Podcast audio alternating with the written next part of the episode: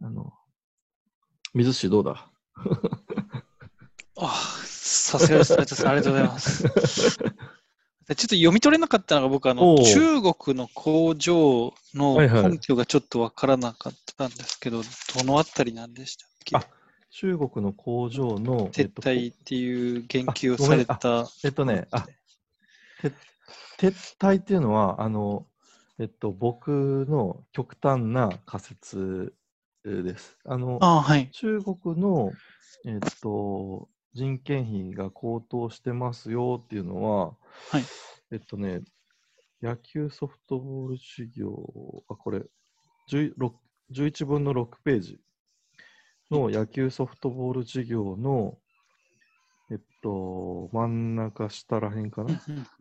有名選手へのライセンス費用や中国の工場人件費高騰が収益を圧迫しとあって、まあ、閉鎖したらあの作れなくなっちゃうから 他でできんのかっていう話があって、ちょっと極論をきました。あありがありがとうございますあそ。そういうあたり、あの、ごもっともです。潰しちゃいけないよね。すみません。ありがとうございます。大丈夫です。野口さん、星座さん、なんかちょっと、ぜひお願いします。どどうでしょう？あ、これで完璧。あ、あ、すいません。あ、はい。えっと、すいません。えっと、い1ページ目の、はい成田さんの資料の、えっと、1の B のところで、えっと、せ世界のあの市場の成長見通しが出されていて、で、それってあの、えっと、添付資料のはい。資料5とか、その辺のこう市場添付資料のですね、はい。そうですね、添付資料のどこに書いてるとか、確認も、あの、ぜひ、突っ込んでください。えーっとですね。そうですね、これです。5です。うん。これ、その、うんうんうん。どうぞどうぞ。ですよね。で、その5番のところだと、一応確かにその、えっと、に、えー2020年は一回その、えー前年よりも、えーはい少し落ち込むけども、2021年度は2019年度と同じぐらい持ち上がって、そこから2022年以降伸びていくっていうストーリーになってるんですけど、はいはいこ。の、この表を信じていいのだろうかあていうそうですね、ありますね、ありますね。うんうんで、えっと、た例えばそのハハーバード大でこう今言われてるのってこう、あの世界でこう集団免疫獲得するのがこううん2020年度中になるんじゃないかはいはいみたいな、あー話がストレスまあかけましょう。ストレスかけましょう。そうそうそう、ごそういう感じで。ストレスかけた方がいいですね。うんみあの自社の見通しも、あの売上の見通しもちょっと厳しめに出さないといけないのかあ、な。おっしゃる通りです。それでそ、その上で生き残っていく戦略っていうあ、のをおっしゃる通りですね。っていうのもありなのかなとあそうですね。おっしゃる通りですね。ストレスかけましょう。なので、ストレス、その、これ、あくまでも楽観シナリオで、ストレスをかけた時にでも、ちゃんとその、事業として、なんだろう、会社としてや、あの、黒字に持っていけるのかみたいなことも、あの書かないといけないです。はい、ありがとうございます。はい、ありがとうございます。どしどしツッコミをお願いします。で、私の、あじゃあ私、あ、どうぞどうぞ。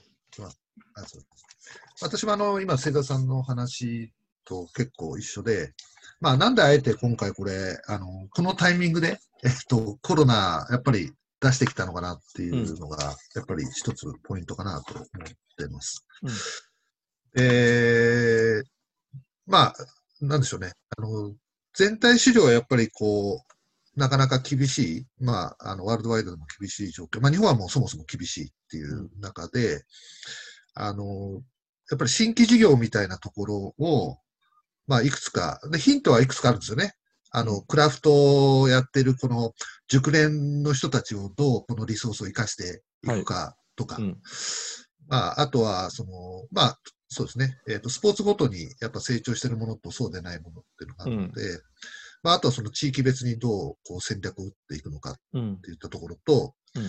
あと、さっき成田さん言ってたように、もう、このコロナである程度その、えー在宅とか、まあ、室内でもう、私もそうですし、多分成田さんも、まあ、全全員そうですね。あの、本当に在宅メタボの状態になってるんで。でも、ここは、これはでも本当に、あの、ニーズがすごいあるはずなんですよね。うんうんうんで、VR なのかちょっとわかんないですけども、まあ、それも最後の方に、い今のこの状態でいろん、まあ、どこと組んだら、この、えーっと、あこれで、あの、モデルは水水野だと思うんですけども、ああ。あのー水野、あの、そうですね、水野ですよね。で、水野の社長は鈴木さんですから、ああ、そうなんですか。えー、だからそのまま、あの、名前になってるわけですよね、これね。えあのーベル、ベルウッドって鈴木のことだったと思うんで。ー、あ、本当だ。あ、本当だあ、。そっか。そうそうそう。あ、本当だ。あ、本当だ。で、過去、過去の多分生い立ちもこれ水野のこと言ってる。ほうほうほえーで、お茶の水に本社があるのも水野なんです。すげだからう。え。すごいですねで。あと、すげえ。あと、インなんか資本金50億ってなんか随分、ああれ？ごご50億？あすごい大きい会社だなと思って、このケース見るとそんなにおすごく大きいのかよくわかんないなと思ったんですけど、なるほど、水野だとな。うんあ、すいません。うんうんあとはその、ちょっとわかんないですけどね、やっぱり、うん。あの、水野、お茶の水の水野の本社っていうのは、まあ、ある意味聖地、あのうんう、ん。スポーツマンにとっては聖地なので、はい。まあ、これインバウンドの聖地にしても、要は、秋葉原、まあ、電気製品の秋葉原でスポーツ用品店のお茶の水みたいなね、はいはい。まあ、そういうブランディングみたいなこともすごい、だそれってなんかクラフトマンがなんかこう、うまく活かせれば、そういうの、なんかもう本当に、マンツーマンでもうあなたの、あの、オリジナルの商品を作りますみたいな、中国人の金持ち大好きそうじゃないですか、そのなるほど。とかね。まあちょっと、あの、どうやって、あの、この中に入れていくかっていうのはあるなるほどでもまあ個人的にはなんかそういう、あの、全体シュリンクしていくんだけども、まあ水野はいはいの今のリソースは今までの歴史とか、はいはいはいやっぱり。その水野が持ってる価値みたいなものをどうやってこう打ち出していくのかっていうなるほどところが、なんか提案のポイントになりそうな気がしました。なるほど。ありがとう。